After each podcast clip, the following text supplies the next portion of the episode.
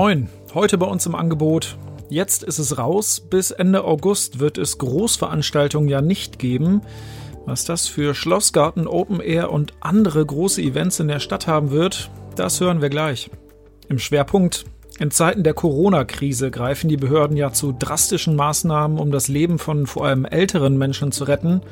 Dass so manche Regelung aber auch für Unmut und Ärger sorgt, das hat meine Kollegin Sandra Dorn recherchiert. Und im Newsblog geht es heute um die aktuellen Corona-Zahlen für Stadt und Landkreis Osnabrück und einen Appell der Osnabrücker Krankenhäuser. Sie hören immer der Hase nach, den Podcast aus der NOZ Lokalredaktion am Donnerstag, den 16. April, heute mit Sebastian Philipp. Am Mittwoch haben sich Kanzlerin Angela Merkel und die Regierungschef der Bundesländer ja auf neue Regelungen geeinigt, wie es in den kommenden Wochen weitergehen soll. Dazu zählt auch, dass es auf absehbare Zeit erst einmal keine Großveranstaltungen geben soll. Dass die Maiwoche ausfällt und die VfL-Spiele, das wissen wir ja nun schon eine ganze Zeit. Doch was ist mit den anderen Events in der Region? Mein Kollege Ralf Döring hat sich mal umgehört. Ralf, wie sieht's aus in der Kulturszene? Das Kulturleben der Stadt Osnabrück ist ja ohnehin schon auf Null zurückgefahren, abgesehen von Streaming-Konzerten, wie wir als NOZ sie auf unserer Kulturbühne anbieten oder eben die Lagerhalle, die auch äh, jungen Künstlern, Nachwuchskünstlern die Möglichkeit einräumt, mit Streaming-Konzerten wenigstens ein bisschen Geld zusammen nun ist aber durch den Beschluss der Ministerpräsidenten und Angela Merkel klar, dass es in diesem Jahr auch weitere Großveranstaltungen nicht geben wird. Das betrifft zuallererst natürlich das Schlossgarten Open Air, das am 28. und 29. August hätte stattfinden sollen.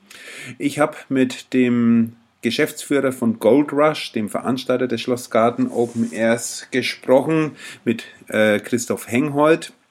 Und er hat mir gesagt, dass äh, das Festival als solches äh, jetzt nicht abgesagt werden soll, darauf liegt der besonderen Wert, sondern das Festival wird ins nächste Jahr verschoben.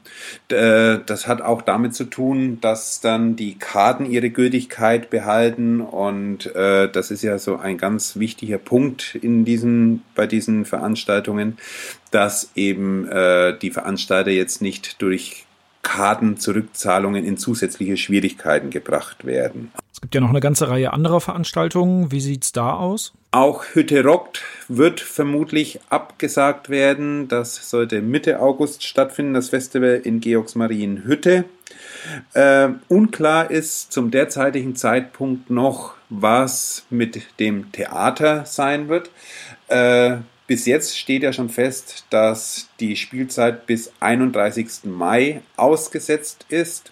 Ob es dann danach wieder losgeht, darüber hat der kaufmännische Direktor Matthias Köhn gestern gesagt, das sei ein bisschen wie in die Glaskugel Kugel blicken.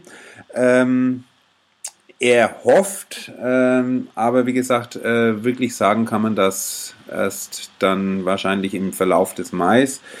Äh, ebenso steht noch zur Disposition das Open Air, das Classic Open Air im Schloss Innenhof. Ähm, nach meiner Einschätzung dürfte das eigentlich auch nicht stattfinden, denn dort werden auch sicherlich mehr als 1000 Zuschauer Platz haben. Außerdem spielt da ein Orchester und das sitzt dann auf einer Bühne und da ist von Mindestabständen natürlich überhaupt nicht die Rede. Kurzum, äh, es wird still in diesem Sommer, leider. Danke, Ralf. Alten- und Pflegeheime stehen ja momentan sehr im Fokus der Behörden und das aus einem guten Grund, denn ihre Bewohner gehören wohl zu der größten Risikogruppe, die es gibt. Schon vor Ostern gab es ziemlich strikte Regelungen für die Heime, doch eine Verschärfung der Verordnung sorgte an Ostern für Unmut.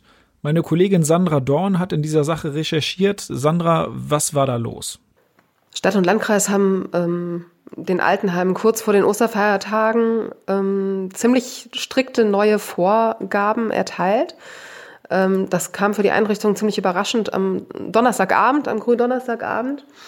Und ähm, naja, ich hatte Kontakt mit der Nichte einer Altenheimbewohnerin, die dann berichtet hat, dass ihre Tante ähm, dann wegen dieser neuen Vorgaben alleine äh, in ihrem Zimmer essen musste über die Osterfeiertage. In diesem konkreten Fall war das für die alte Dame nicht ganz so dramatisch.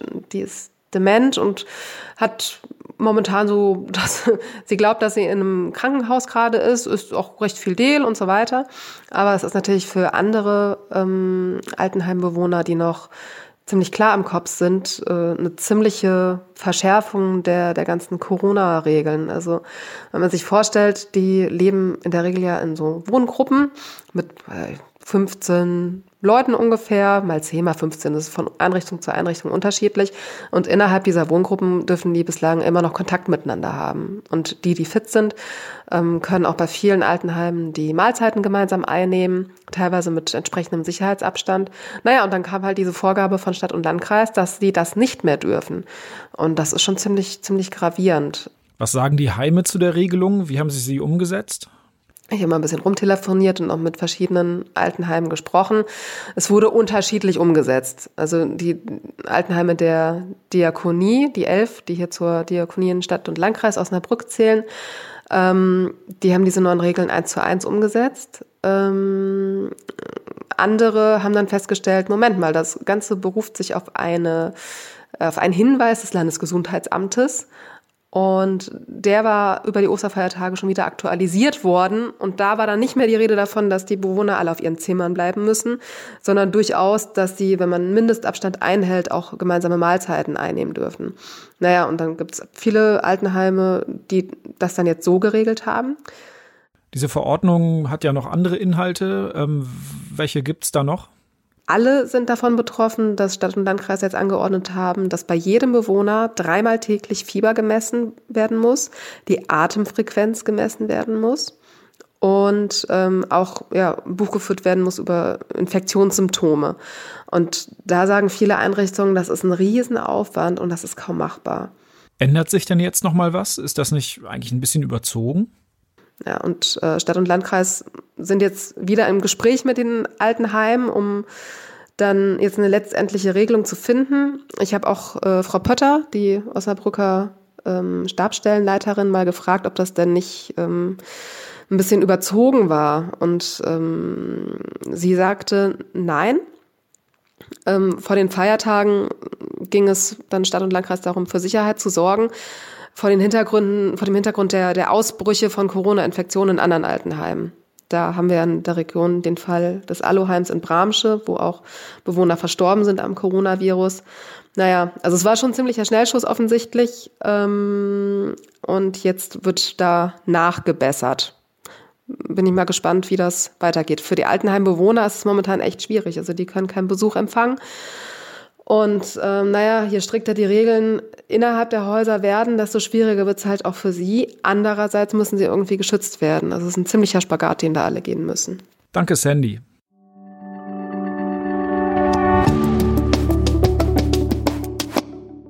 Wir kommen zum Newsblock und zu den aktuellen Corona-Zahlen für Stadt und Landkreis Osnabrück. 1218 registrierte Fälle gibt es am Donnerstag in der Region. Die Zahl der Genesenen steigt außerdem weiter an und liegt nun bei 677 Personen. Als infiziert gelten momentan 504 Menschen. Ja, diese Zahl ist im Vergleich zum Vortag wieder leicht angestiegen, nachdem sie mehrere Tage lang gesunken war. Traurig ist, 37 Menschen sind in Stadt und Landkreis Osnabrück bislang im Zusammenhang mit dem neuartigen Coronavirus gestorben. Das sind drei mehr als noch am Vortag.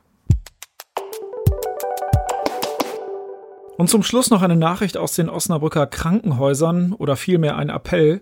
Immer weniger Patienten kommen in diesen Tagen ins Klinikum oder ins Marienhospital. Wer denkt, das ist eine gute Nachricht, liegt eigentlich ein bisschen falsch.